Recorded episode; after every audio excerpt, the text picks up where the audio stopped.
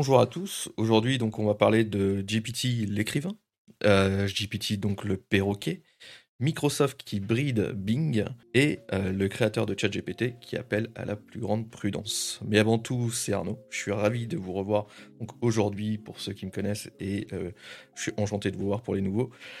Euh, pour ceux qui ne connaissent pas, IA et défis, en fait, c'est une émission qui est participative. Hein. Euh, donc, le but, ce sera, de, voilà, de, si vous le souhaitez, de participer, même si aujourd'hui, ça a été peut-être un peu particulier parce qu'on est, va peut-être pas être trop nombreux.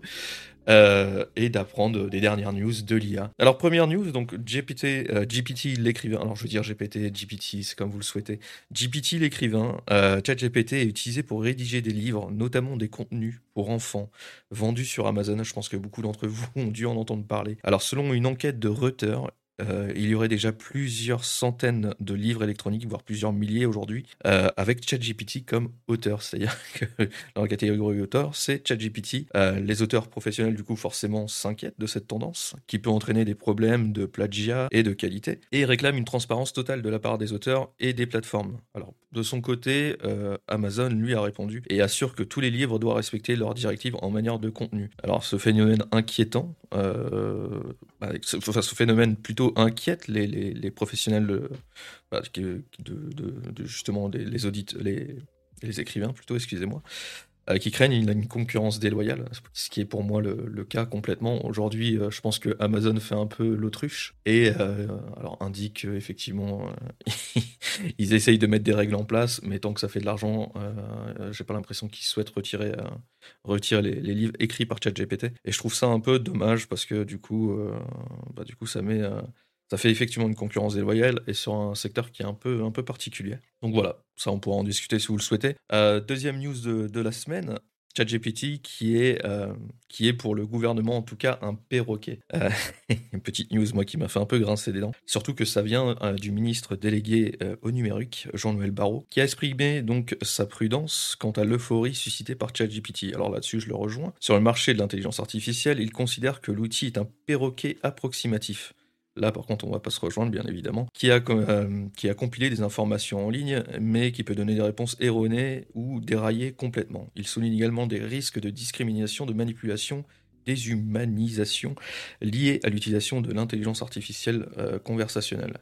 Toutefois, il reconnaît que ChatGPT met en lumière la place grandissante de l'intelligence artificielle dans nos, vies quotidiennes. Euh, très étrange, cette news très étrange de la part de du ministre délégué au numérique euh, de dire que ChatGPT est un perroquet approximatif. Euh, c'est étrange parce que ça montre aussi la méconnaissance du gouvernement par rapport à l'outil. C'est pas un perroquet approximatif, c'est pas juste une base de données, euh, c'est bien plus que ça. C'est juste que ChatGPT, voilà, effectivement, il faut, il faut s'entraîner à l'utiliser, il faut s'entraîner à, fonctionner avec cet outil, mais c'est aussi un outil extrêmement puissant. Et je suis un peu attristé de me dire que notre propre ministre délégué au numérique se dit que bah c'est pas plus que ça quoi. Pour lui c'est un perroquet approximatif. Quand, quand j'ai entendu ça je me suis un peu un peu retourné. Je me suis dit mais c'est pas possible. On peut pas dire ça euh, sachant qu'on est dans le numérique. Euh, l'IA c'est quand même un bouleversement pour tout le monde cette année pour nous et euh, si on commence à avoir nos propres ministres qui commencent à dire que c'est approximatif, que c'est euh, bidon, que c'est un perroquet, bah, on n'est pas sorti de l'auberge parce que parce que vous le savez, pour ceux qui me connaissent en tout cas, euh, voilà, le, l'IA c'est un bouleversement cette année et, et il faut absolument que, que le gouvernement réagisse, même les écoles, enfin vraiment il faut que tout le monde réagisse et que tout le monde s'y mette. Et c'est pas avec ce genre de discours que que ça va avancer, bien au contraire. Et j'ai pas envie que justement la France prenne un retard inutile à cause de à cause de bêtises de la part des ministre. Troisième news de la semaine, Microsoft qui bride euh, Bing à 5 réponses.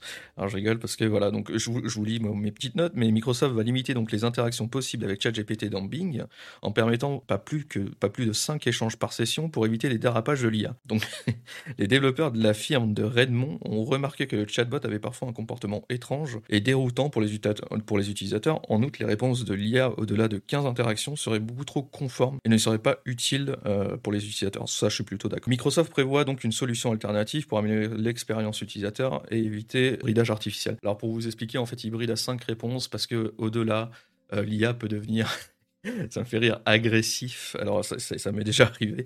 L'IA qui, euh, qui commence à perdre un peu patience ou autre, mais il faut pas oublier que c'est un ordinateur. Enfin, on s'en fiche.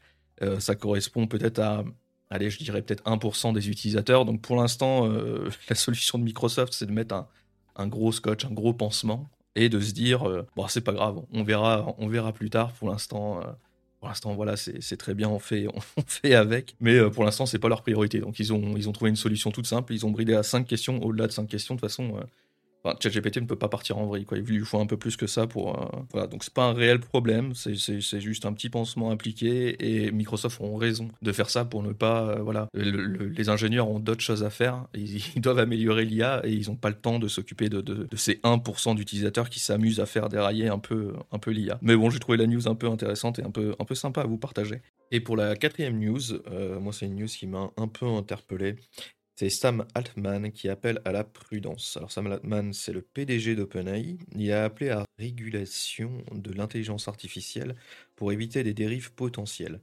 Il a notamment évoqué la nécessité pour les agents conversationnels d'être impartiaux et objectifs, ainsi que la problématique de l'aspect euh, profondément humain de ces outils qui peut déstabiliser certaines personnes. Altman donc estime que la réglementation sera essentielle pour éviter que l'IA ne devienne une technologie plus novice que bénéfique. Et là, c'est très important ce qu'il dit, et moi je suis complètement d'accord avec ça. Les législateurs en Europe et aux États-Unis se penchent déjà sur la question euh, de nouvelles lois et d'un cadre réglementaire euh, qui devrait être discuté dans les pays occidentaux. Là-dessus, je le, rejoins, je trouve qu'il a raison. La technologie est extrêmement puissante, elle est nouvelle, mais euh, mal utilisée, en fait, euh, ça, peut être, ça peut être problématique. Euh, il faut absolument un cadre, il faut absolument que des lois soient mises en place pour, pour pas pour contrer l'IA, mais pour la. Bah, je sais pas comment vous dire ça, pour, pas pour la limiter non plus, mais pour éviter certaines dérives, parce qu'aujourd'hui, avec l'IA, en fait, c'est tellement puissant qu'on commence à avoir des des hackers qui commencent à créer des injections, des, logiciels malveillants, etc. avec l'IA. Euh, on commence à avoir euh, des, voilà, des, arnaques, euh, des arnaques au sentiment, etc. qui, pareil, sont faits avec l'IA aussi. C'est tellement bien fait, c'est-à-dire que même les, arnaques qu'on reçoit par mail, vous savez, de la poste, etc. Bah, aujourd'hui, c'est de pire en pire parce qu'il n'y a même plus de faute d'orthographe, parce que l'IA écrit tellement bien, et tellement correctement et sans faire de faute, que euh, on a du mal à reconnaître maintenant le faux du vrai, etc. Donc, je suis d'accord avec, Sam, avec, euh, avec Sam Altman, je vais y arriver avec son nom de famille, euh, pour dire qu'il faut vite, très très vite, une réglementation à tout ça, et, et que, les pays occidentaux, justement, bah, prennent le relais et se mettre en place. Mais quand je vois que notre propre ministre parle d'un perroquet approximatif alors que euh, le monde entier est en train de se poser des questions sur l'IA et de savoir comment régler ça, comment, comment éviter que l'IA euh, bah, chamboule le monde du travail trop fort, trop vite, parce qu'on sait que c'est en train de chambouler le monde du travail bah là, voilà, il y, a des questions à se poser et, c'est ce qu'il faut se poser là maintenant. Euh, c'était un plaisir de vous revoir cette semaine. Euh, la semaine prochaine, on se retrouvera bien plus nombreux, euh, normalement mercredi à 18h. je vous souhaite à tous une excellente soirée et un bon courage pour ceux qui sont encore au travail. Et on se retrouve donc la semaine prochaine. À bientôt tout le monde.